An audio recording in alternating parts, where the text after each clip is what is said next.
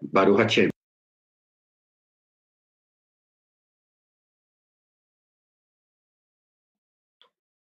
Muy bien, hermanos. Estamos eh, continuando esta clase.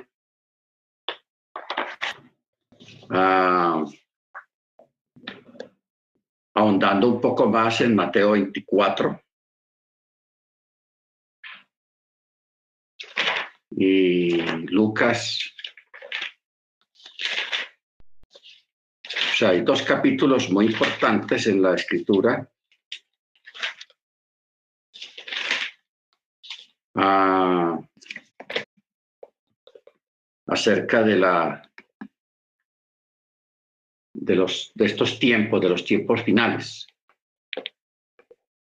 Entonces, yo estaba leyendo ayer, cuando Jesús le preguntaba a la gente, ustedes son expertos en predecir cuándo va a haber sequía, cuándo va a llover mucho y cómo va a vaticinar cierto tipo de desastres, pero le recriminó porque no distinguían el tiempo que estaban viviendo en ese momento cuando él vino aquí a la tierra que eso es lo que los sabios llaman la visitación del Mesías, la gran visitación.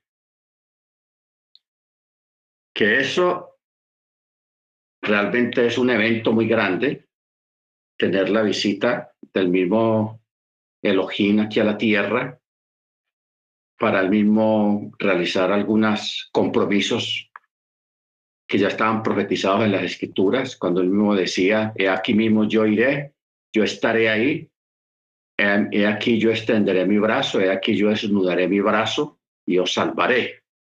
Eso lo cumplió perfectamente porque el verbo se hizo carne y habitó entre nosotros. Amén.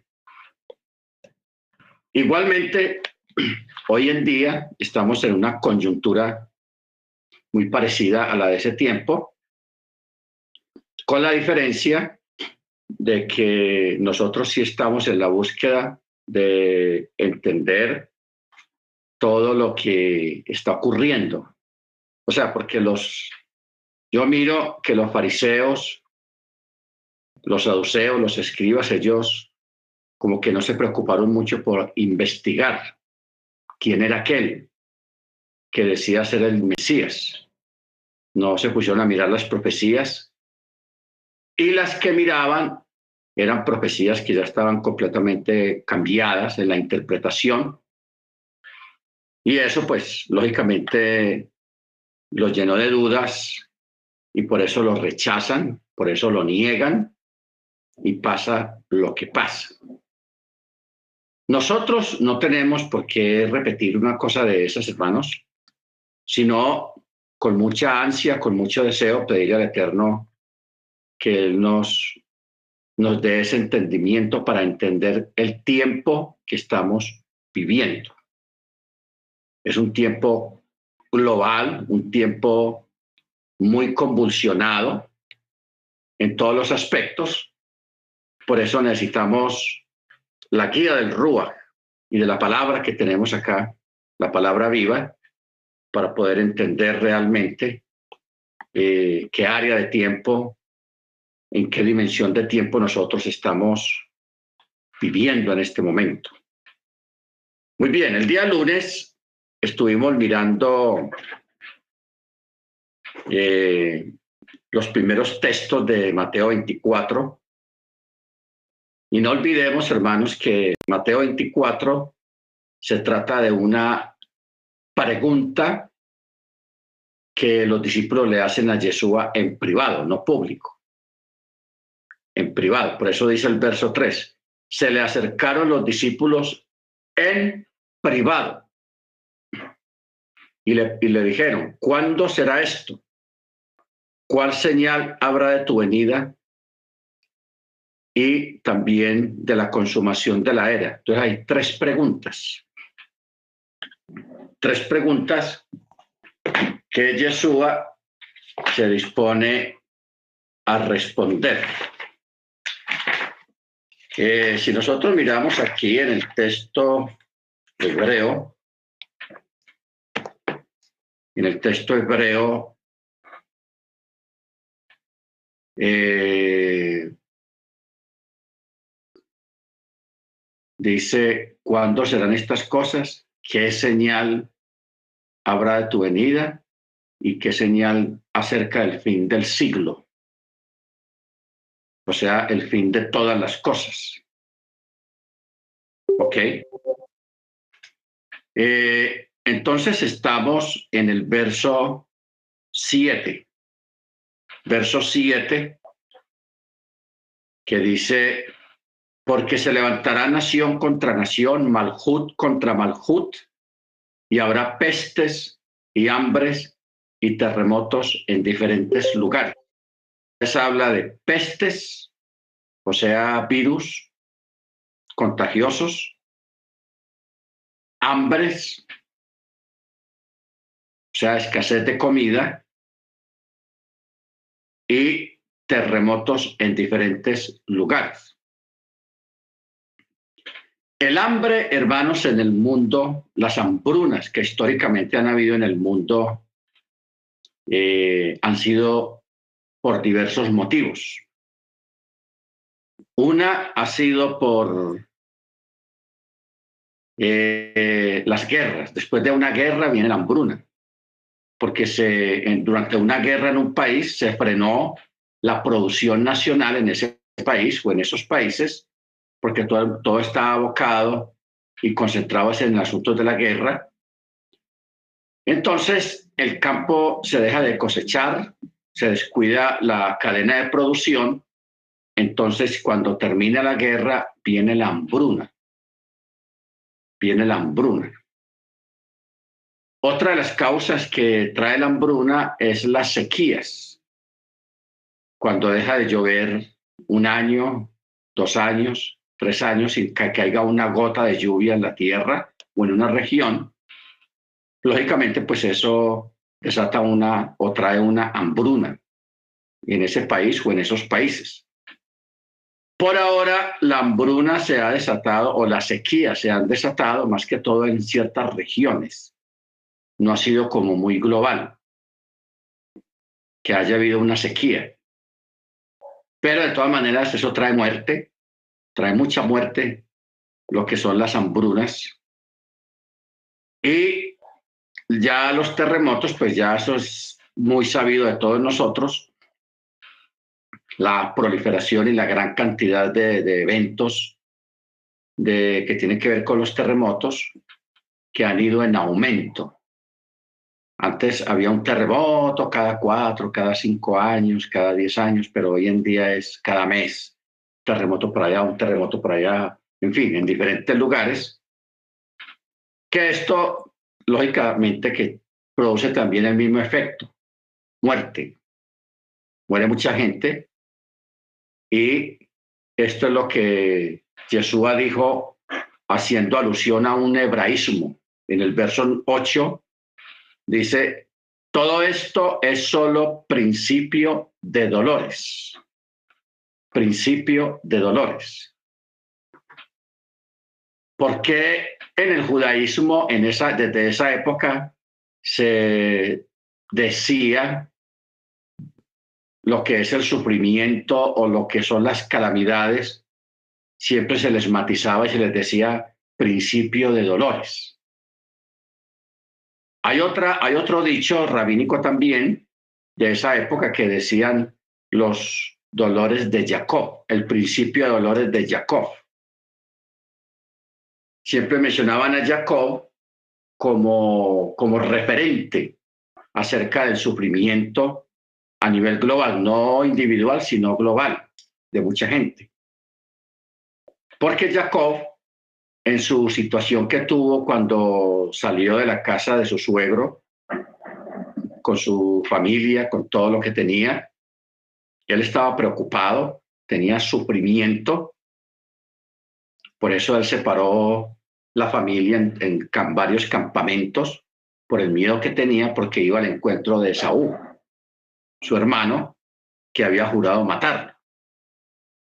El Eterno trató de consolarlo y fortalecerlo cuando salió de la, de la área donde estaba en su suegro, del territorio de su suegro, él le permitió ver ángeles que lo custodiaban, que estaban con él. El Eterno le permite ver estos ángeles físicamente, o sea, con, con ojos, literalmente los vio, no en su estado original, sino en forma angelical humana. Él los ve y como una forma del Eterno de darle a entender, no me preocupe, no sufra mucho, yo estoy con usted. Pero con todo y eso, él siguió preocupado. Él siguió muy preocupado y yo quiero que, pues, al mismo tiempo nosotros pensemos también eh, en que Jacob era una persona, a pesar de que vio semejantes visiones, tuvo las experiencias con el Eterno que él tuvo, más sin embargo era un ser humano como usted y como yo, con sus temores, con sus miedos, sus preocupaciones, Baruch pero que ante todo recordar siempre que el Eterno está con nosotros, ¿ok? Que de verdad nunca nos ha dejado solos, siempre hemos estado acompañados, especialmente a través de los malajim de sus malajim, de sus ángeles. Bendito sea su nombre. O sea, eso es lo bueno, hermano, de las escrituras. La escritura nunca presenta a sus personajes como si fueran superhéroes, sino que los presenta con sus temores, con sus, con su, en su parte humana, sea mala, sea buena, sea violenta, sea eh, de mucha preocupación, etcétera, etcétera pero el Eterno los presenta con todas sus, sus falencias, su, su parte humana. Baruch Entonces, por eso Yeshua, usando esta, este modismo, este hebraísmo de esa época, él también lo, lo, lo menciona acá y dice, todo esto es solo principio de dolores. Entonces dice, os entregarán a tribulación. Los matarán y serán odiados por todas las naciones por causa de mi nombre. Esta parte ya la hemos visto en estos últimos clases, porque aquí prácticamente en este texto 9 está hablando de, la, de los 10 días. Los 10 días. Ustedes saben que yo sé que todos los que están acá no estuvieron en las otras clases. Eh, este verso 9 de Mateo 24 dice claramente que seréis, o sea, los creyentes serán entregados a tribulación, o sea, pasarán por tribulación. Si nosotros miráramos este texto y lo trasladáramos al antiguo pacto, eh, el Eterno lo diría de otra manera también, seréis destinados a un shoah, a, una, a un sacrificio, a una, a una tribulación, a una persecución, pero especialmente a un sacrificio destinados a la matanza, porque eso es lo que dice el texto. Os entregarán a tribulación y los matarán los matarán y serán odiados por todas las naciones por causa de mi nombre. Este evento no va a durar mucho tiempo. O sea, no, no estamos hablando de una persecución o una tribulación que va a durar meses o años, no. Va a haber una persecución tácita, eh, una persecución de rechazo, de odio, de menosprecio, pero el, momento cumbre, el momento eh, eh, de éxtasis que va a vivir el mundo en esa época, va a ser en esos 10 días. En esos 10 días que la gente va a tener autorización legal, gubernamental, para eh, perseguir y matar a los creyentes. O sea, no van a ser culpados de homicidio, no, sino que eso va a ser una, una cosa gubernamental. Es bueno mencionar estas palabras en esta forma, hermanos, porque uno en este momento lo ve como complicado, lo ve imposible. Pero ustedes saben que las cosas de un día para otro cambian drásticamente en un país, en una nación o en, una, en la sociedad. Pero a través de la historia ya hemos visto o tenemos conocimiento de varias matanzas de judíos especialmente. La primera que tenemos memoria, hermanos, que fue gubernamental. Ojo con esto, porque en otras veces eh, vamos a la historia o leemos la escritura y pensamos que eso, no sé, de pronto vemos eso como algo muy lejano, como algo que no pudo haber pasado, pero sí pasó. La primera matanza gubernamental que hubo, que el Eterno impidió, porque él sí lo impidió, fue la que está relatada en el libro de Esther, el libro de Hadassah. Ya recuerdan que Amán, el enemigo de los, el que odiaba a los judíos, él logró con artimañas convencer al emperador babilónico de que diera una orden de parte del rey para todos los reinos y provincias, 127 provincias, o sea, 127 países que estaban gobernados por el emperador por Babilonia. Se mandó ese edicto, esa orden, incluso en varios idiomas, porque todo ese reinado no hablaban el mismo idioma. Habían muchos que hablaban otros idiomas y lenguas. Se envió las cartas autorizando tal día, tal fecha.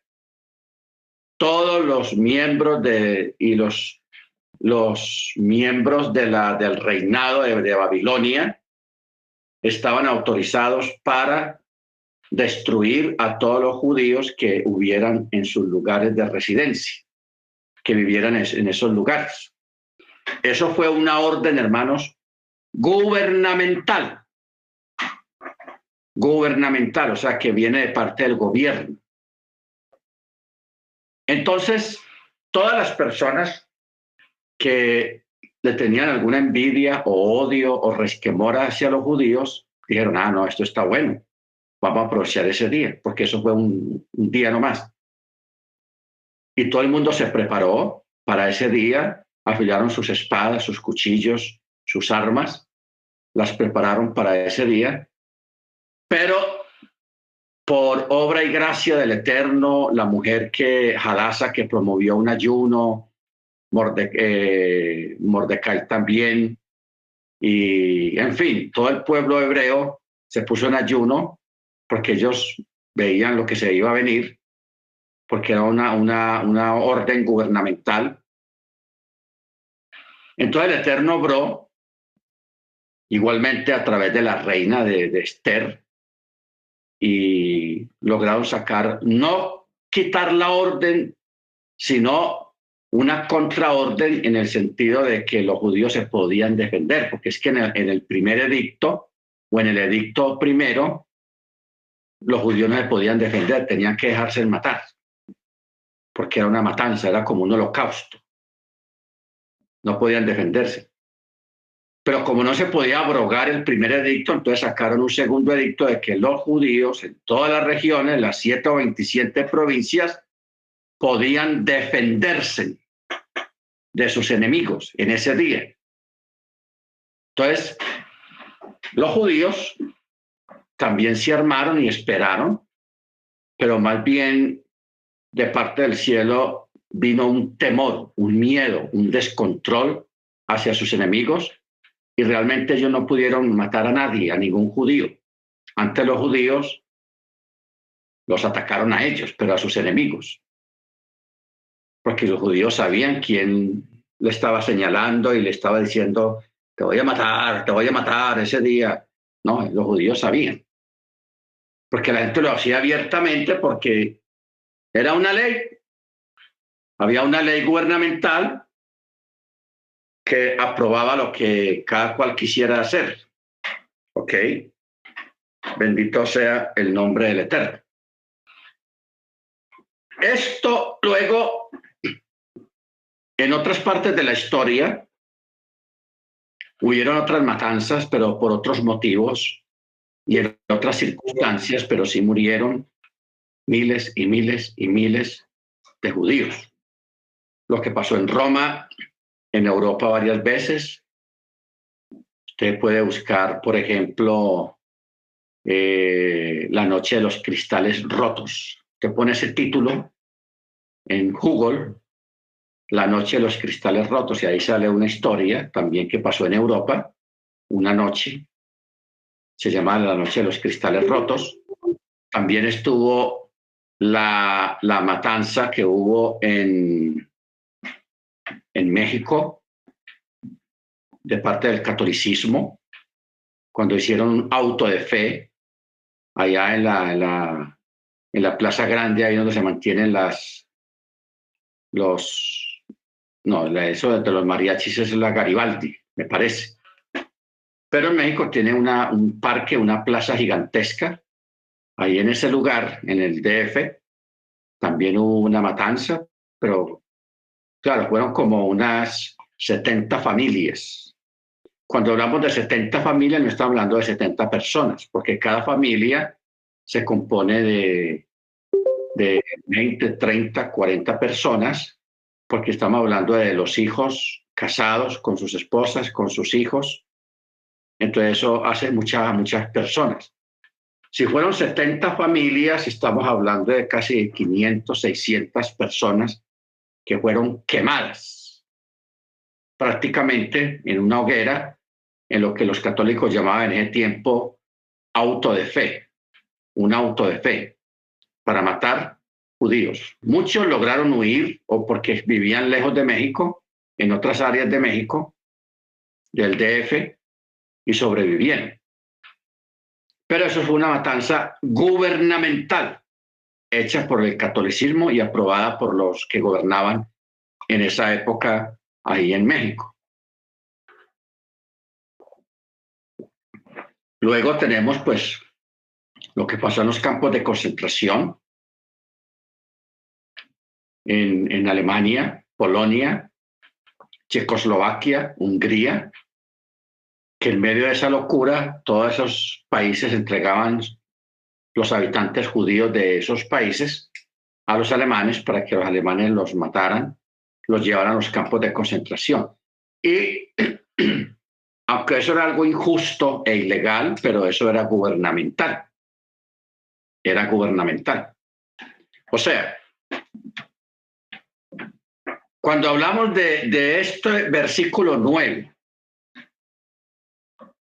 entonces les entregarán a tribulación, los matarán y serán odiados por todas las naciones. Aquí no está hablando de una sola nación, sino por todas las naciones, porque se va a crear una, se va a crear un medio, un sistema, una circunstancia que, que dé para promover el odio, ya no solamente a los judíos, sino a los creyentes.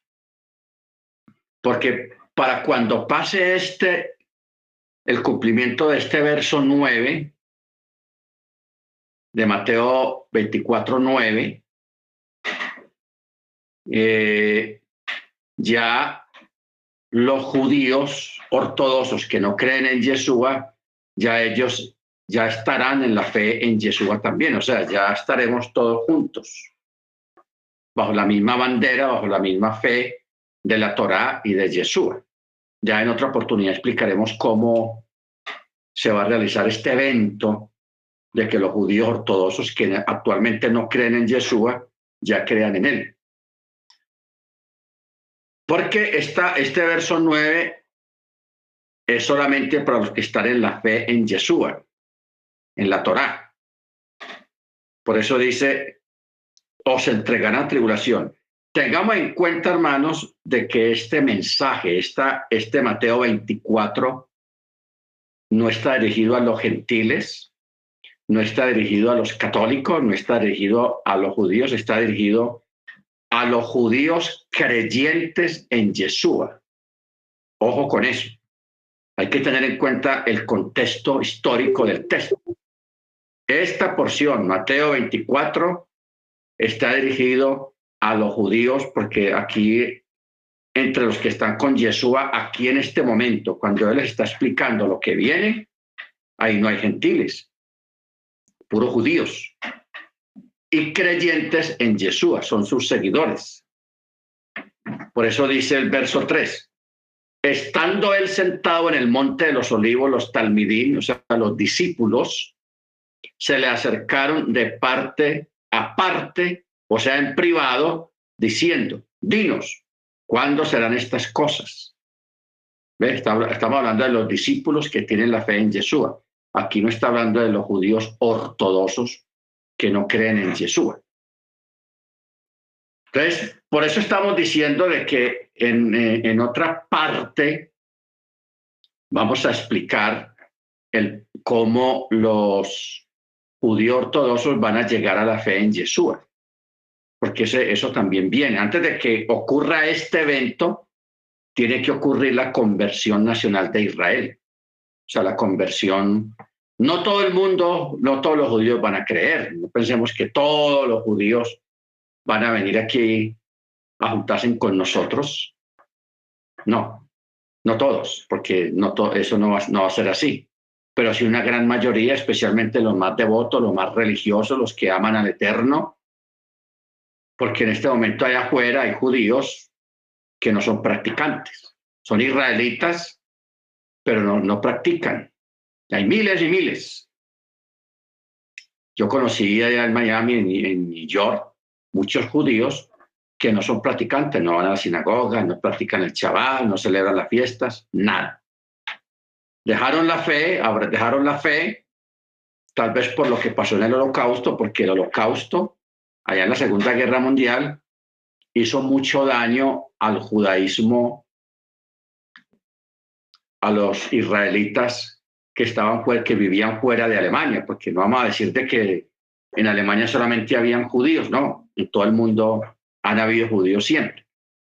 Entonces, muchos judíos, unos sobrevivientes que sobrevivieron y otros que desde sus países escucharon sobre esta tragedia de sus hermanos de, de fe. Entonces ellos perdieron la fe porque empezaron a plantearle preguntas al cielo, acusaron al cielo y le decían, Señor, ¿por qué permitiste esto? ¿Por qué no, no lo salvaste? ¿Por qué permitiste semejante matanza, tanta gente morir y de la forma como murieron?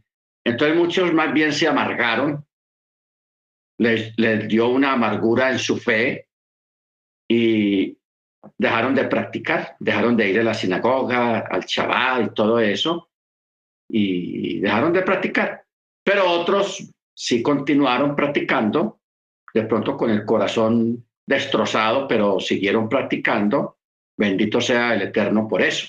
O sea, pasar una situación, una problemática, una pérdida bien grave, bien violenta, bien, bien tenaz, eso hermanos, eso hace que mucha gente pierda sus convicciones, pierda su fe, y no sea capaz de seguir creyendo.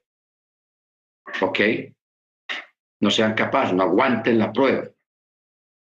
Baruch Pero ya para esta época, hermanos, cuando ocurra este evento del verso 9, ya los judíos y los israelitas que no creían en Yeshua como el Mesías, ya lo habrán conocido, porque va a haber una conversión muy grande. Entre ellos, Yeshua mismo se les va a manifestar a ellos, les va a revelar y ellos van a creer en Yeshua, entonces vamos a tener el empalme. Va a haber un empalme porque nos vamos a juntar todos bajo esa misma bandera de la fe, de la Torah, del Shabbat, con Yeshua a bordo. Bendito sea su nombre.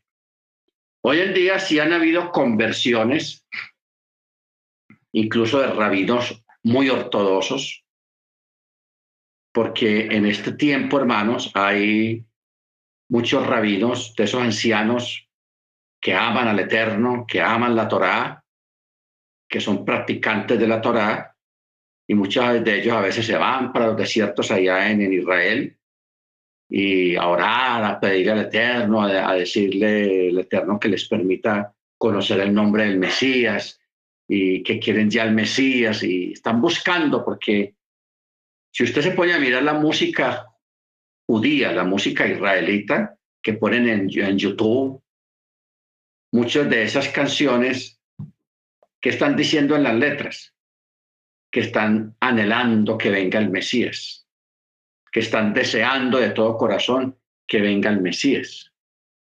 ¿Ok? Ese es el anhelo en sus canciones, lo reflejan en sus canciones, que Machía venga ya, queremos al Mesías. Bendito sea el nombre del Eterno. Todo el Eterno, en su misericordia, Él permite que algunos de ellos conozcan al Mesías. De pronto no se junten con nosotros. O sea, yo conocí hace unos años, conocí unos muchachos que ellos son ortodoxos, pero tienen la fe en Yeshua. Pero cuando usted los escucha hablar, ellos hablan de toda la, jurisprudencia de la Torá, el Talmud, la Mishnah, y dice aquí, dice allá, y todo eso. Y, yo les decía, hombre, yo no entiendo cómo ustedes pueden seguirla eh, en, en tanta alajá y creyendo en Yeshua, si Yeshua en parte también nos libera de la alajá. Pero bueno, no vamos ahora a decir nosotros que los vamos a criticar por tal cantidad de alajá, porque son personas que ellos nacieron en eso. Y la alajá no es mala. O sea, yo quiero que nosotros en esta noche maduremos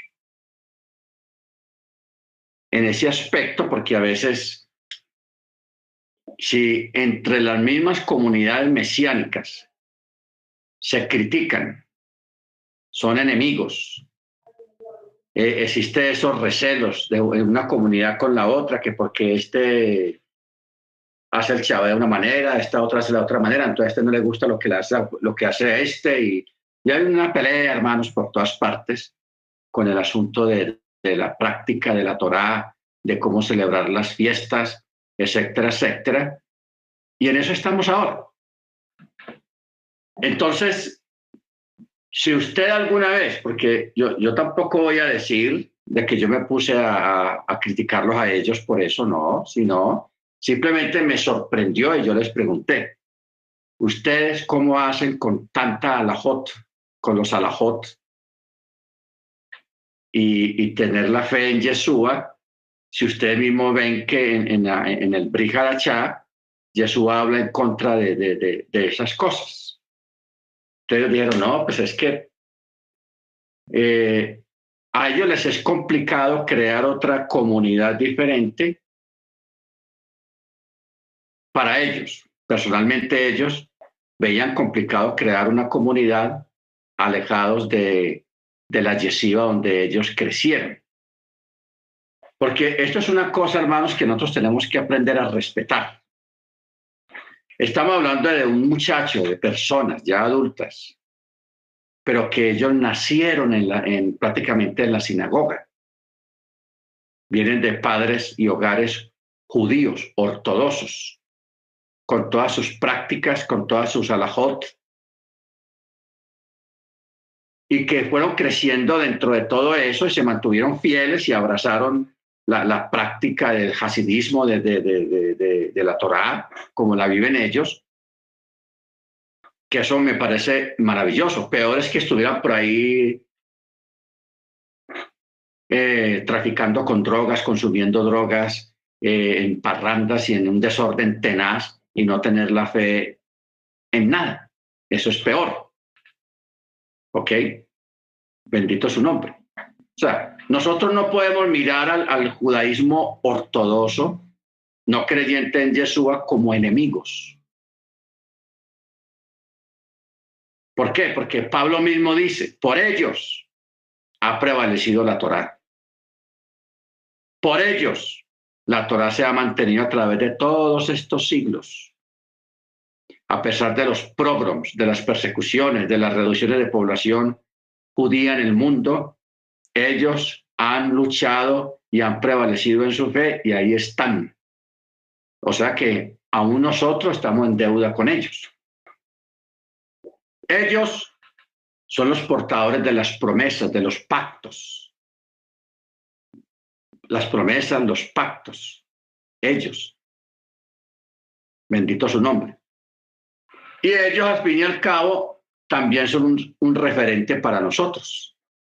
Simplemente que de pronto ellos están allá, nosotros estamos acá, tenemos el mismo documento en la mano y yo creo que eso es suficiente y es, y es lo más grande que puede haber. Que la Torah que ellos tienen, la misma Torah que usted tiene. Las oraciones que usted hoy en día hace para el pan, para el vino, es la misma oración que ellos hacen.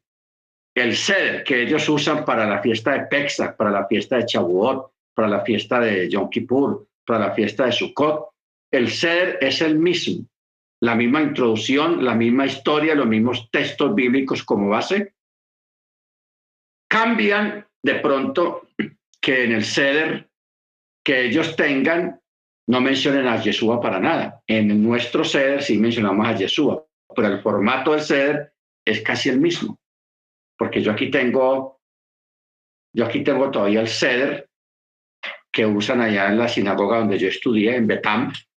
Yo, yo lo tengo aquí guardado.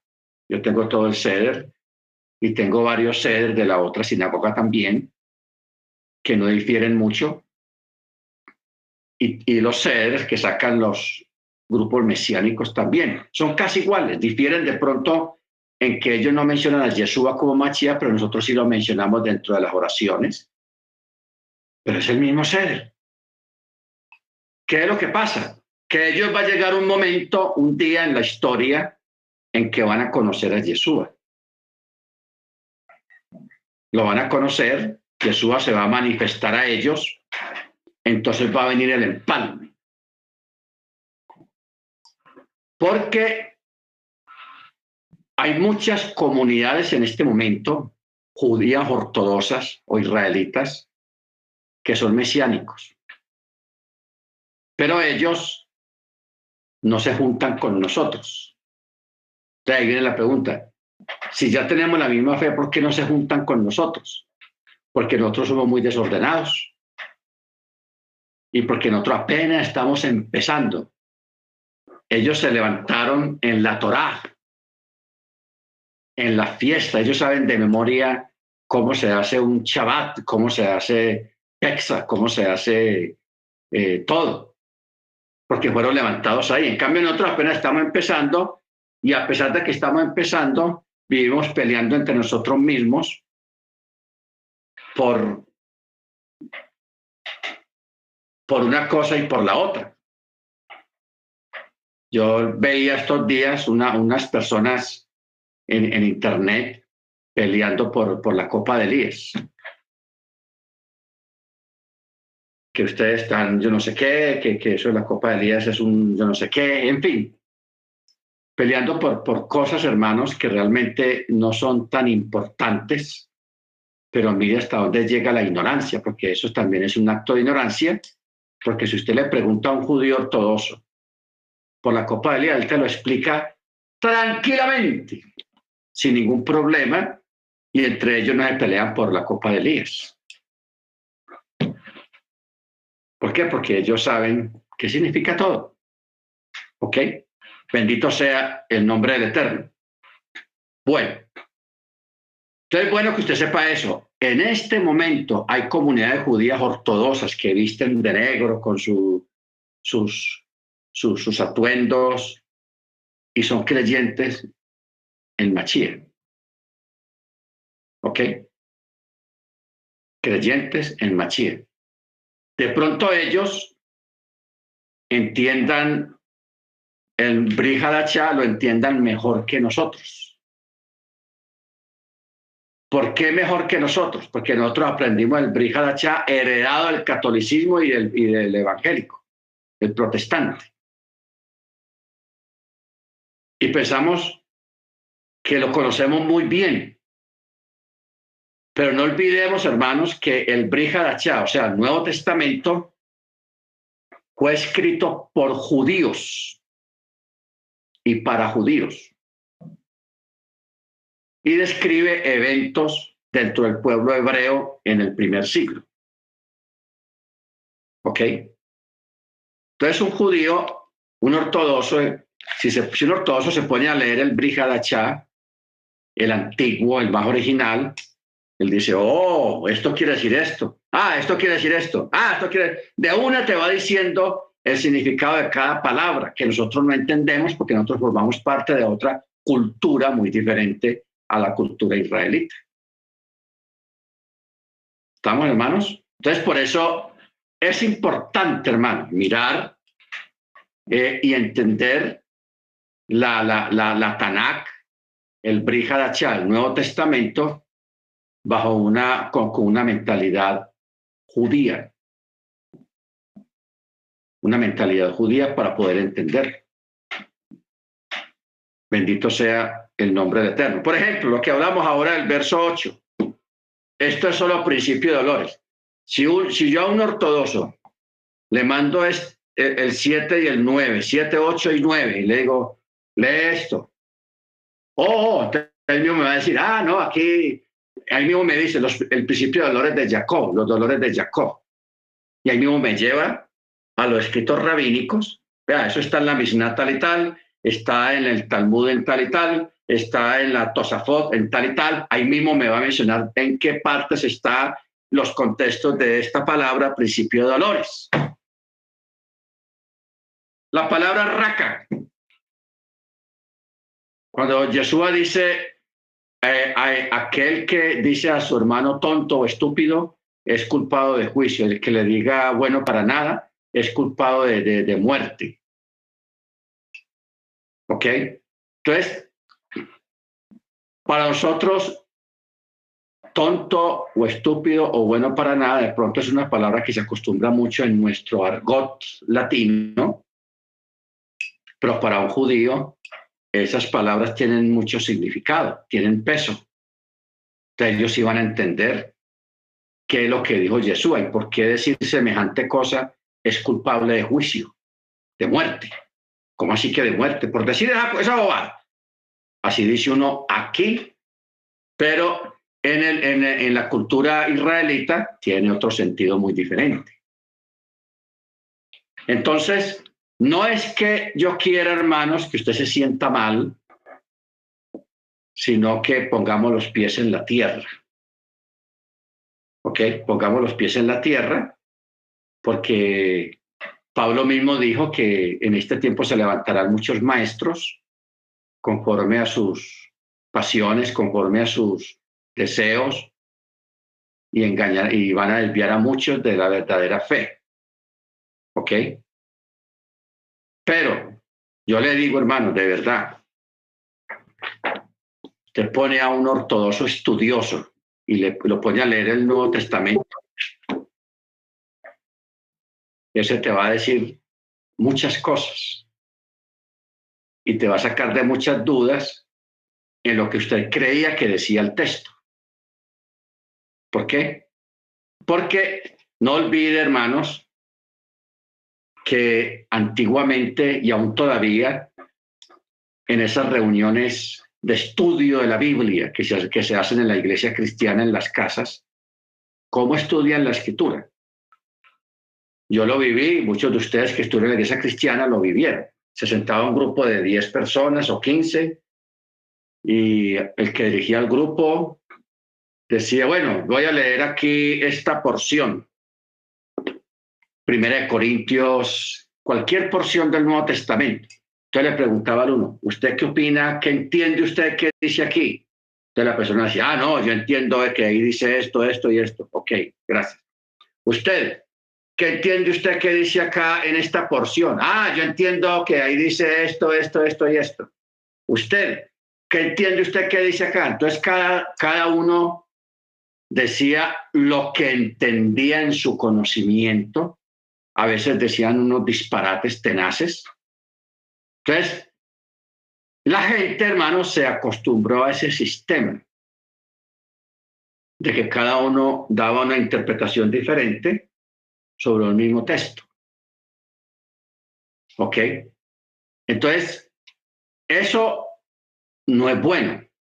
Se ve muy democrático, pero no es bueno. ¿Por qué no es bueno? Porque muchos decían disparates y a veces esos disparates se convertían en doctrinas, que eso es lo que vemos hoy en día ya en los diferentes grupos evangélicos, los disparates que hay tan tenaces en cuanto a la interpretación del texto. Y ahí es que salieron las grandes sectas, los testigos de Jehová, los mormones y toda esa gente que hay por ahí. ¿Por qué? Porque hay gente que se acostumbró a eso, a interpretar el texto como les daba la gana. Y a veces imponían esa, ese concepto, esa interpretación como, como una revelación. Entonces, si alguien conoce la escritura bien, es el pueblo hebreo que a través de toda la historia de la humanidad han estado ahí llevando el libro bajo el brazo. Al principio era un rollo, un papiro, después era un escrito, después vino la tradición oral, después vino la, la, la, los libros así como estos, y ya hoy en día todo el mundo tiene acceso a la escritura. ¿Ok? Baruch Entonces, por eso es interesante e importante tener en cuenta estos detalles, hermanos, para no caer en, sectarismos y para respetar lo que dice el texto, lo que dice el texto. Bueno, luego en el verso 10 dice, muchos tropezarán entonces y se entregarán unos a otros y unos a otros se odiarán, lo que estamos hablando ahorita el tropezar. Pero ¿en qué sentido habla la palabra aquí de, de tropiezo? Hay muchas, muchos sentidos que tiene esta palabra tropiezo dentro del texto hebreo. Una forma de hacer tropezar a una persona es a través del mal testimonio. Otra forma de hacer tropezar a otra persona es a través de la mala enseñanza. Otra forma de hacer tropezar a una persona es enredar a, otra persona en, en cosas que no hizo, en chismes, en cuentos y en cosas que no son. Ustedes saben que los trabajos allá en las empresas, mucha gente quiere ser supervisor, todos quieren ser el dueño, todos quieren ser el jefe. Entonces, cuando hay una en una empresa hay muchos puestos buenos, entonces mucha gente eh, le hace daño a otros, habla mal de otros para que el patrón los eche o no los tenga en cuenta a la hora de, una, de subirlos de puesto, de un aumento. Que le tienden trampas, lo hacen tropezar eh, para que pierdan. Y esto es una mala forma de uno alcanzar un cargo que no es sensata, no es sabia y que es fea. Pero mucha gente lo hace así y mucha gente ha vivido de esa manera así. ¿Ok? Han alcanzado altos puestos a costa de, de, de, la integridad de los demás. Que eso no es bueno, que eso no honra la Torá y que eso es realmente algo muy mal. Bendito sea el nombre de Eterno. Entonces, por eso la palabra tropezar. Estos tropiezos vienen en parte por causa de la envidia, otros por que son personas que no forman parte, realmente no están ahí, son espías, son falsos hermanos, porque no olvidemos, hermanos, que la parábola del, trigo y la cizaña.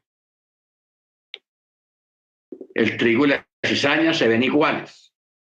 El mal creyente y el, creyente y el no creyente, pero que están juntos ahí en la comunidad, se ven iguales. Hacen las mismas oraciones, celebra el chaval, todo eso, hace todo normal como si fuera un creyente legítimo, pero no es legítimo. Estas personas son los que van a hacer mucho daño en las comunidades. En el futuro, cuando venga la persecución, porque esos son los que van a entregar a los hermanos. Esos son los que van a hacer tropezar a la gente, a los creyentes legítimos. ¿Ok? Por eso dice, se entregarán unos a otros y unos a otros se odiarán. ¿Ok? Y es precisamente por eso. Entonces, hay que tener mucho cuidado que usted no sea un entregador por cuestiones personales, que porque le cayó mal un, hermano o el Moré le cayó mal, o el Moré le hizo a usted una, una un desaire y que ya por eso, pues, eso le afectó a usted en su ego, entonces ya usted va a odiar al, al More, a, su, a su instructor o instructora, entonces usted va, no va a perder la oportunidad de, de, de, de caerle arriba. ¿Ok? Por eso dice, muchos tropezarán y se entregarán unos a otros. Ojo, se entregarán unos a otros. Bendito sea. Entonces no, no miremos las cosas con extrañeza. Mire que Yeshua mismo escogió doce nomás, de los más cercanos. Y uno lo entregó, o sea, tuvo un entregador. Entre doce, uno. Y hoy en día, aquí hay cientos de comunidades de 30, 40, 50, 80, 100, 200 miembros como creyentes. Y Jesús apenas con 12 y uno la embarró, lo entregó. Y tremenda entregada, hermanos. Lo entregó por plata, por dinero. Habiendo sido testigo de todos los milagros que Jesús hizo. Él estuvo ahí cuando Lázaro, él estuvo ahí cuando los leprosos, él estuvo en la multiplicación de los panes, en los dos eventos. Mas, sin embargo, hermanos, estaba entre ellos, pero su corazón no estaba con ellos. No estaba con el Mesías. Y cometió esa torpeza de entregarlo por 30 piezas de plata, por un dineral. Si al mismo Yeshua le pasó eso, yo pienso, hermanos, que Yeshua permitió que a él le pasara eso, o permitió eso porque él sabía ya, porque él todo lo sabía, todo lo sabe. Él permitió eso para darnos a nosotros como una ilustración de lo que nos puede esperar a nosotros también, de ser entregados, de ser traicionados, de ser abandonados en un momento dado, porque eso siempre pasa. Mire que proféticamente ya el salmista, el Eterno lo había revelado cuando dijo en los salmos, el que de mi pan comía, alzó contra mí el calcañar. ¿Ok? El que de mi pan comía, alzó contra mí el calcañar. Eso está refiriendo a ese personaje, a Yehudá, a Judas. Porque aunque se dice Judas, pero realmente es Yehudá. Ese es el nombre original, Yehudá. Así se llamaba ese señor. Y en todas partes, hermanos, siempre van a haber Judas, van a haber Pedros,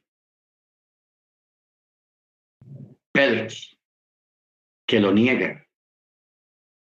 Judas lo, lo, traiciona por 30. Pedro lo niega, no por dinero, sino por vergüenza. Y lo negó. ¿Ok? Ojo con eso. Entonces, el, este evento, verso 9 y verso 10, eso va a ser tenaz, hermano, eso va a ser duro, va a ser duro. Porque la gente que se levanta en contra dentro de la misma comunidad, los que traicionan, los que te venden, Eso, eso va a estar a la orden del día en este tiempo. En la, en la época de la tribulación de esos diez días. Ahí va, ahí todo el mundo va a pelar el cobre, como se dice, o vamos a pelar el cobre. O somos o no somos. Porque hablar y decir y poner la mano en el hombro, eso es muy fácil. Eso es muy fácil, pero cuando llega la hora de la prueba, cuando llega el momento duro, cuando llega la hora de responder a costa de su vida por su fe, ahí es donde muchos van a tropezar. Eso es lo que dice acá, muchos tropezarán y se entregarán a otros y, y se odiarán. Verso 11, muchos falsos Nevi'im se levantarán y engañarán a muchos. O sea, aquí está hablando él de los falsos predicadores. Ojo como dice la palabra, falsos predicadores. Porque hay un decir que yo lo escuché la primera vez de parte de los cubanos, pero ya eso aquí en Colombia, ya eso, eso se ve mucho también. Que a la gente, a los cubanos, cuando salían de Cuba, los, los familiares que iban a visitarlos, pues a alentarlos para que salgan de, de Cuba, les decían, chico, ve, ve, ve, vaya para Miami, sal chico, que eso es bueno y, y si tú no sabes hacer nada, no hay problema con eso, chico. Tú pones una, le rentas un garaje y pones una iglesia ahí, eso da plata, chico, eso hay, ahí ganas plata. O sea, en este momento hay muchos pastores, predicadores, morés, rabinos, que tienen una comunidad grande, mediana, pequeña, como sea. Pero ellos tienen eso ahí no por vocación y convicción, sino por vivir de eso. Porque tienen facilidad de hablar, de labia, como dice el dicho, tienen mucha labia. Y tienen eso es por vivir de eso, porque eso da dinero. Entonces, cuando usted ve a un predicador, un pastor, acosando por los diezmos y enseñando mucho con el asunto de los diezmos y, y presionando a la gente por los diezmos, ese es un vividor de eso. ¿Ok? Es un vividor de eso. Porque una persona eh, no tiene necesidad de acosar a la gente ni de echarle en directa a la gente con el asunto de los diezmos o de las ofrendas, porque una, un fiel predicador, un fiel pastor, no necesita acudir a esos recursos para, para, para que no falte el dinero, simplemente que predique, que enseñe bien, que haga las cosas bien y la bendición viene por añadidura. ¿Estamos? Viene por añadidura. No hay necesidad de estar forzando a la gente ni entrampando a la gente con, con el asunto del dinero. Porque mira lo que dice la misma escritura. Buscad primeramente el reino de Elohim y su... Buscad primeramente el reino de Dios y su justicia. Y lo demás viene como por añadidura. ¿Ok? Viene por añadidura. Pero primero, no olvidemos que la palabra justicia en la, en la Tanakh, en la, en la Torah, quiere decir salvación. O sea, busque primeramente el reino y la salvación, que viene con el reino, y lo demás viene por añadidura. Por añadidura. Bendito sea su nombre. Amén. Baruch Entonces, por eso el verso 11 habla de eso. Y muchos falsos Nevi'im, falsos predicadores, se levantarán y van a engañar a muchos. Van a engañar a muchos. ¿Ok? Una de las cosas, hermanos, eh, que usted debe tener en cuenta es en una comunidad son los libros abiertos. ¿Qué quiere decir libros? Open book. Open booking, booking open. Eh, libros abiertos es cuando una comunidad de creyentes viven dentro de un ambiente de libros abiertos, de que el, el moreo, el pastor, trimestralmente le está entregando a todos los hermanos un informe económico de la congregación, todo claro ahí en los libros, y que eso sea no público para cualquiera de la calle, no, sino público para los creyentes, aportantes en la comunidad. Pero cuando hay un secretismo, cuando no hay open book, no hay, no hay booking open, no hay libros abiertos, toda la cosa se pone oscura, se pone maluca, y ahí es cuando vienen los problemas y ahí es cuando eh, realmente se está dando a entender lo que realmente está pasando, que esa persona no está por, por, por el reino ni por la eh, ni por la justicia, o sea, la salvación, sino que están es por vivir de eso.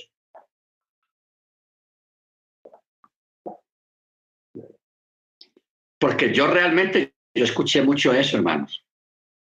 Y eso se está escuchando aquí en Colombia con los venezolanos.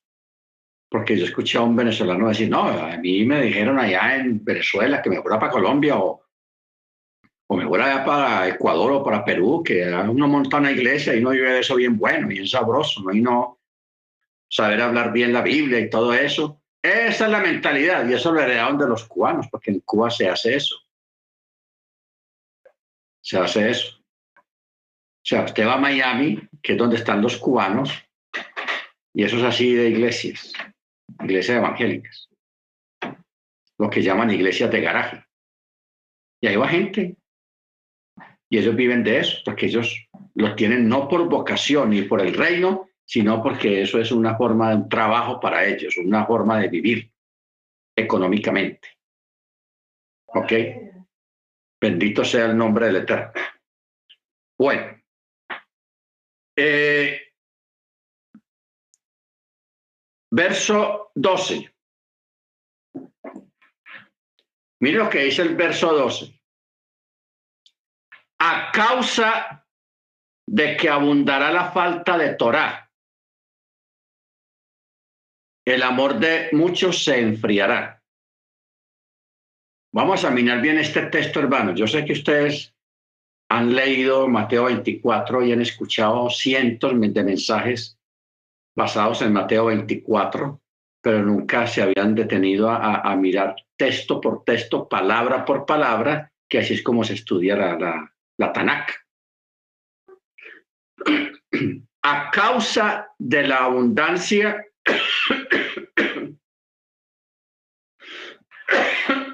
perdón.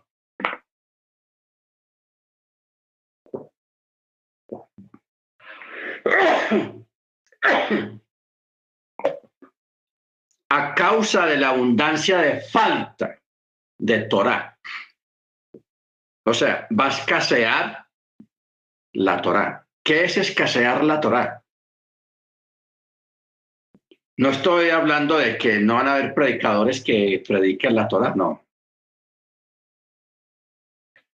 La gente que no practica la Torah. Eso es lo que está diciendo el texto ahí la cantidad de gente que no practica la Torah. ¿Ok? Es lo que está diciendo realmente el texto. Que eso, pues, hoy en día eso es normal. Uno de los síntomas de que una persona está en la Torah realmente es cuando comienza a guardar Shabbat. ¿Ok?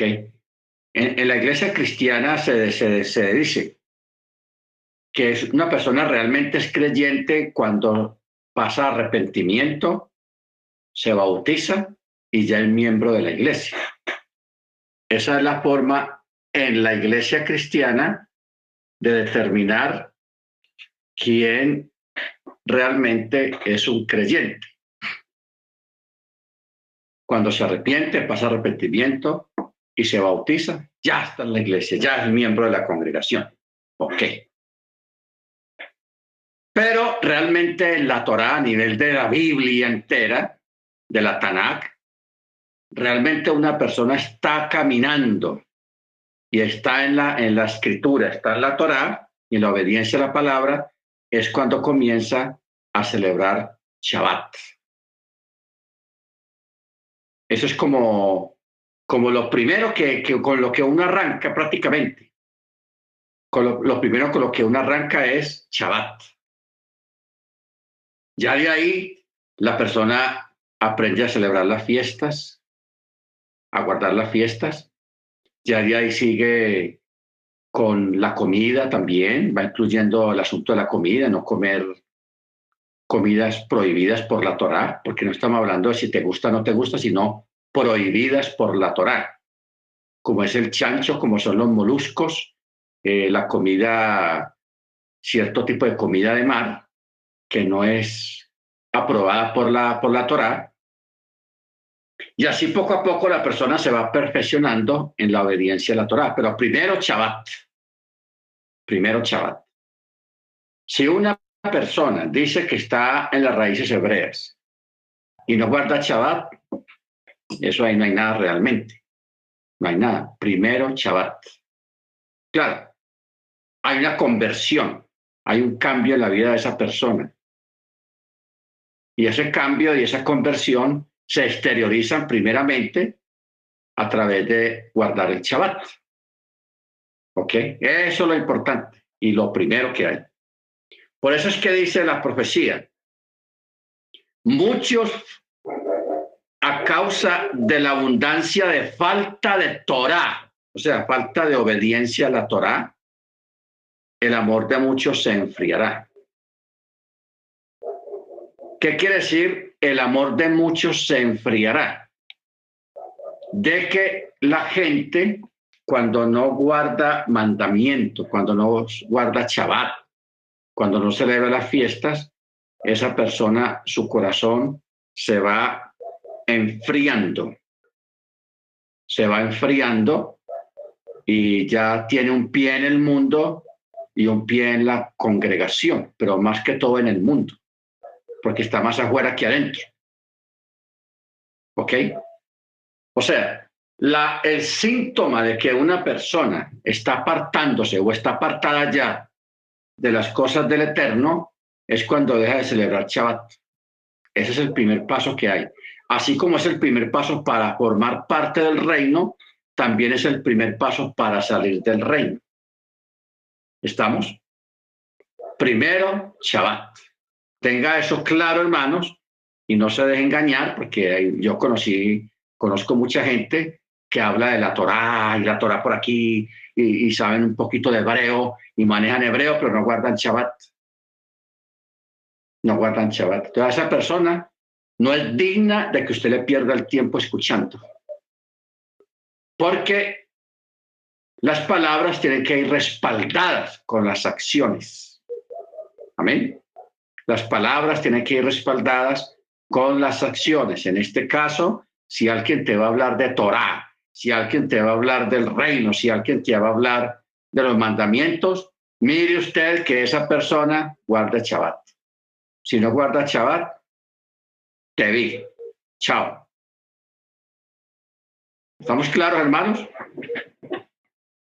O sea, usted no puede poner su salvación, su futuro, su vida en manos de una persona que no, que no realmente no guarda mandamiento.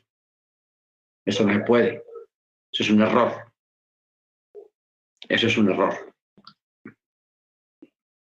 Verso 13. Pero el que persevere hasta el fin, este será salvo. Y estas buenas nuevas, o besorá, del malhut, o sea, del reino, la, la palabra buena nueva eso es el, lo que es la palabra, lo que se dice en griego el evangelio.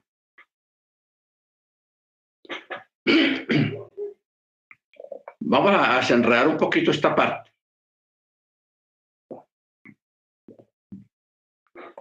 Ustedes han escuchado muchas expresiones acerca del Nuevo Testamento. Nosotros popularmente lo conocemos como el Nuevo Testamento, que está mal dicho. Pero bueno. Ha escuchado también la palabra el Bri el nuevo pacto. Otros también lo llaman el pacto renovado, que no está mal, está bien. Yo aquí tengo una Biblia.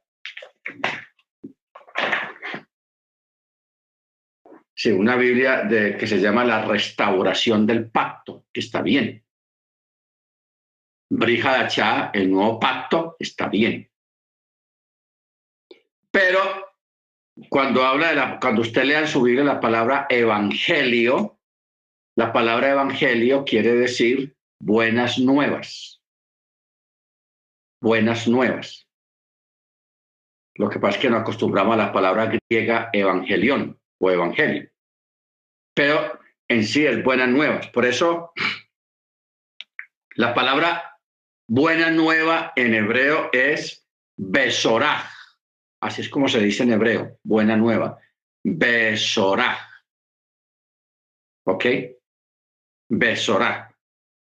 En sí, ¿qué quiere decir la palabra buena nueva o besorá? Buena nueva quiere decir que el Mesías ya vino. Esta palabra sale de ese relato que hay en los evangelios en la Buena Nueva, la Besorá, donde habla acerca de los ángeles, o no, los pastores, el día del nacimiento de Yeshua, dice que había unos pastores eh, cuidando los rebaños en la noche.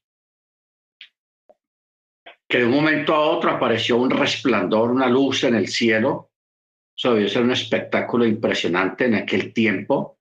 Nosotros hoy en día estamos acostumbrados a las lámparas y los reflectores en las noches, que da muy buena luz, pero en aquella época no existían ese tipo de lámparas. Apareció una luz y en medio de esa luz aparecieron una orquesta de ángeles que estaban cantando. Entonces los pastores estaban mirando eso, asombrados, y vino y se acercó un ángel y les dijo, os doy buenas nuevas os ha nacido hoy el Salvador, o sea, el Mesías. Buenas nuevas. Os doy buenas nuevas. Esa fue la palabra que dijo el ángel. O sea, hoy doy, os doy buenas noticias. Lo que hoy en día en nuestra cultura decimos, a ver, dígame una buena noticia, tráigame buenas noticias, no malas noticias, sino buenas. Así decimos nosotros porque a nosotros nos gusta escuchar buenas noticias, tráigame buenas noticias. Eso es lo que dijo el ángel, os traigo, os doy buenas nuevas, porque esa es la forma de hablar allá en, en, la antigüedad. ¿Ok? Os doy buenas nuevas. Pues de ahí, esa palabra besorá se ha repetido mucho en los evangelios y en algunas de las cartas de los chalías, de los apóstoles, que decía, os las hablando del Evangelio, dice, eh, trayendo las buenas nuevas, o sea, las buenas noticias. Las buenas noticias. Entonces, esa palabra se popularizó en Israel, por eso aquí en el original que estoy leyendo acá, dice y estas besorás, o sea, estas buenas nuevas del Malhut, del reino, será proclamado en todo el Olam Hasalí para testimonio a todas las naciones y entonces vendrá el fin.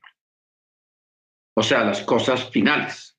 Entonces está hablando de la besorá.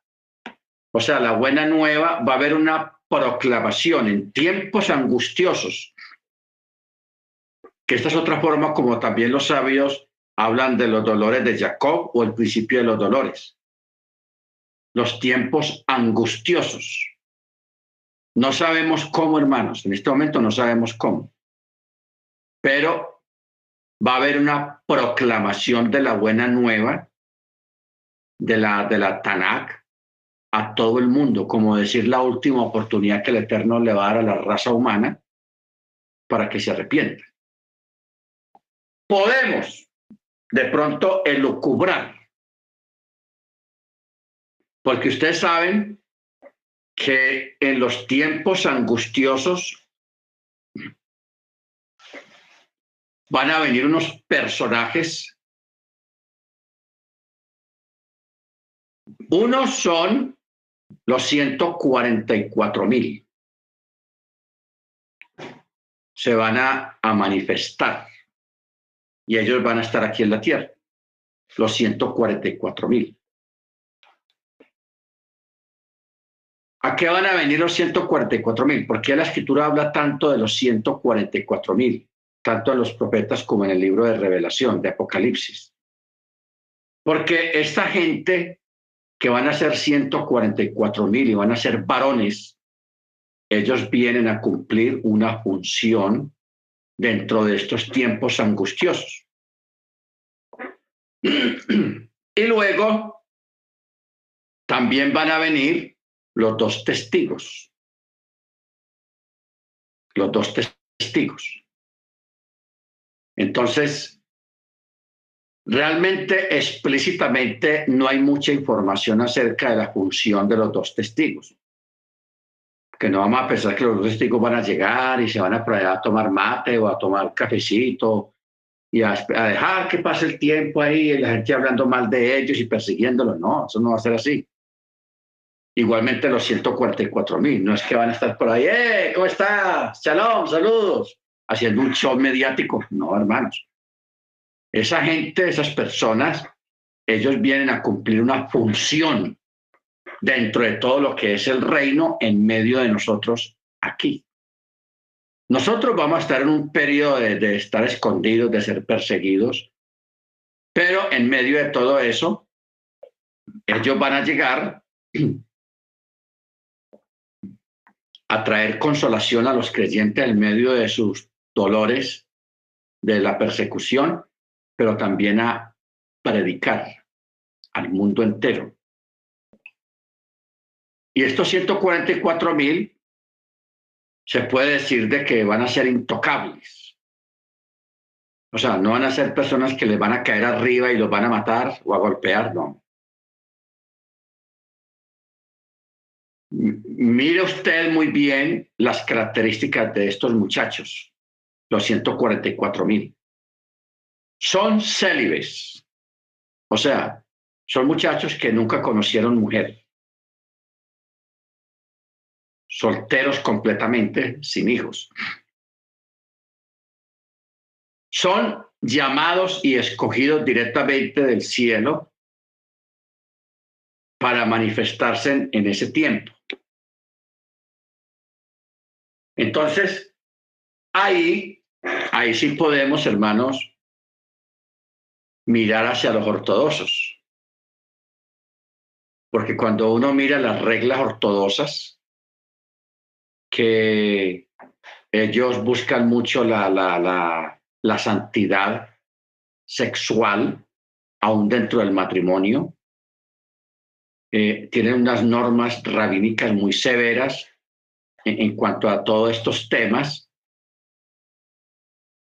Entonces uno ve esos muchachos que se levantan en esas yesivas desde chiquitos, estudiando la Torah y encerrados y apartados completamente de todo contacto con el mundo y con las féminas, porque no sé si usted ha caído en cuenta que la mayoría de esos conciertos que hacen los ortodoxos o esos grupos hasídicos cantando todos, siempre son puros hombres, solos. Ahí usted no va a ver una mujer ahí en medio de ellos, ni tocando un instrumento, ni, ni, ni nada.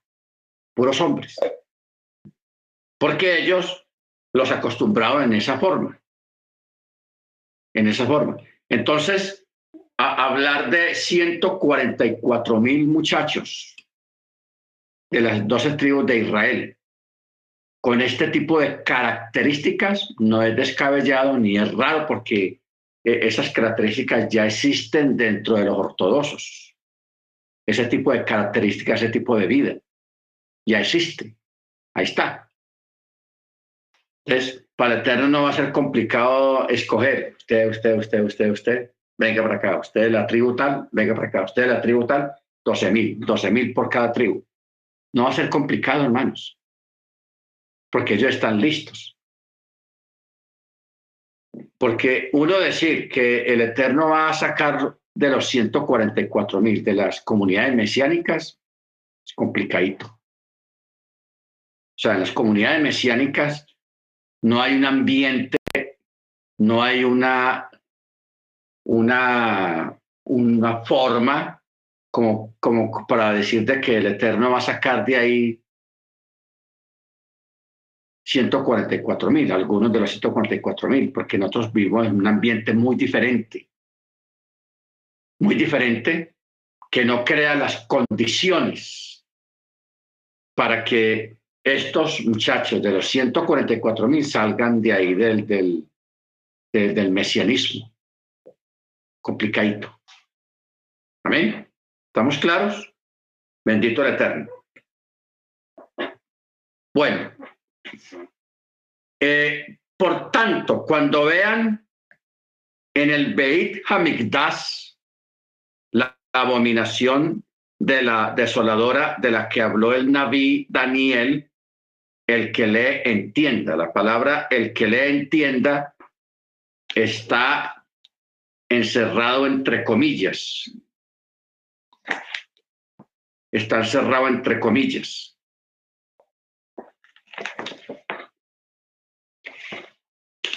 Entonces, esto nos lleva a un comentario que dice, ¿cómo los creyentes podrán ver la abominación desoladora si ya no estuvieran en la tierra? O sea, si hubiera habido un rapto. Los creyentes estarán leyendo el libro de Daniel durante la gran tribulación, durante la tribulación. No hay rapto. Porque si lo hubiera, ¿por qué necesitaríamos el libro de Daniel u otro libro si hubiese un rapto pretribucionalista? ¿Ok? Entonces, es lógico. O sea, pero yo creo que eh, eh, detallemos este, este aspecto acá. Porque aquí en este texto va diciendo de la abominación desoladora de la que habló el profeta Daniel. ¿Qué quiere decir? Dice, y el que le entienda. Eso quiere decir, hermanos, que en, cuando venga esa, esos momentos duros, la mayoría de nosotros vamos a estar buscando respuestas en el libro de Daniel. Porque aquí Jesús, amigo, nos está dando una referencia. Por eso está entre, entre paréntesis. El que lee, entienda. Libro de Daniel. ¿Por qué el libro de Daniel? Porque en el libro de Daniel es el único libro que hace referencia a lo que significa la abominación desoladora. O sea, una explicación, porque en el libro de Daniel hay tres versículos que hablan de la abominación desoladora. Y lo habla o lo expresa en tres formas diferentes, como, como, como, para decir, si no entiende con este versículo, léalo entonces con este. Si no entiende con estos dos, entonces léalo con este tercero. Pero el que lee, entienda. Ojo, el que lee, entienda. Entonces de ahí nos preguntamos nosotros en esta noche. ¿Qué Sí, algo parecido. Amén. Lo del Antíoco Epífanes.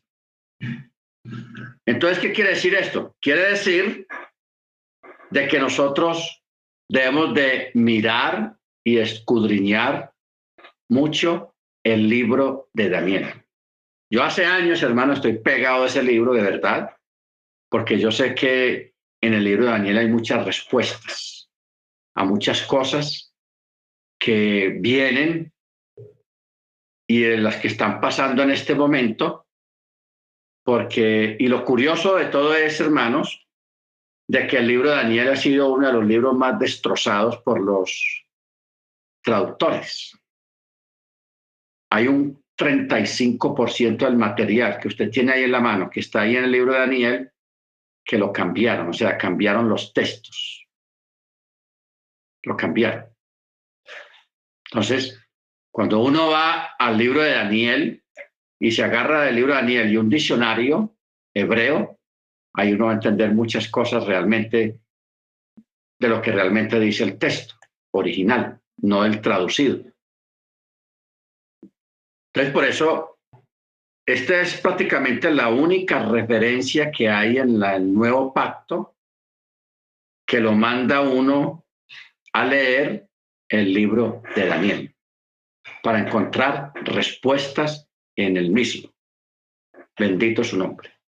Bueno, vamos a parar acá, hermanos, porque yo quiero que el viernes nos vamos para el libro de Daniel.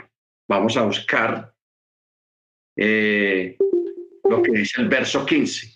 Por tanto, cuando veáis en el Beit Hamikdash la abominación de la desolación de la que habló el Naví Daniel, el que le entienda, bueno, vamos a ir a, Daniel a ver qué es lo que hay que entender, porque es lo que dice el, entre paréntesis, el que le entienda qué es lo que hay que entender.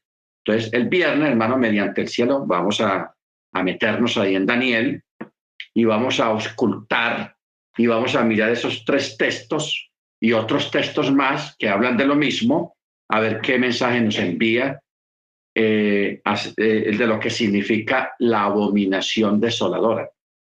Porque el libro de Daniel dice la abominación de la desolación. Dice en otras palabras, pero está hablando de lo mismo. Amén. Bendito su nombre. Bueno, mis hermanos.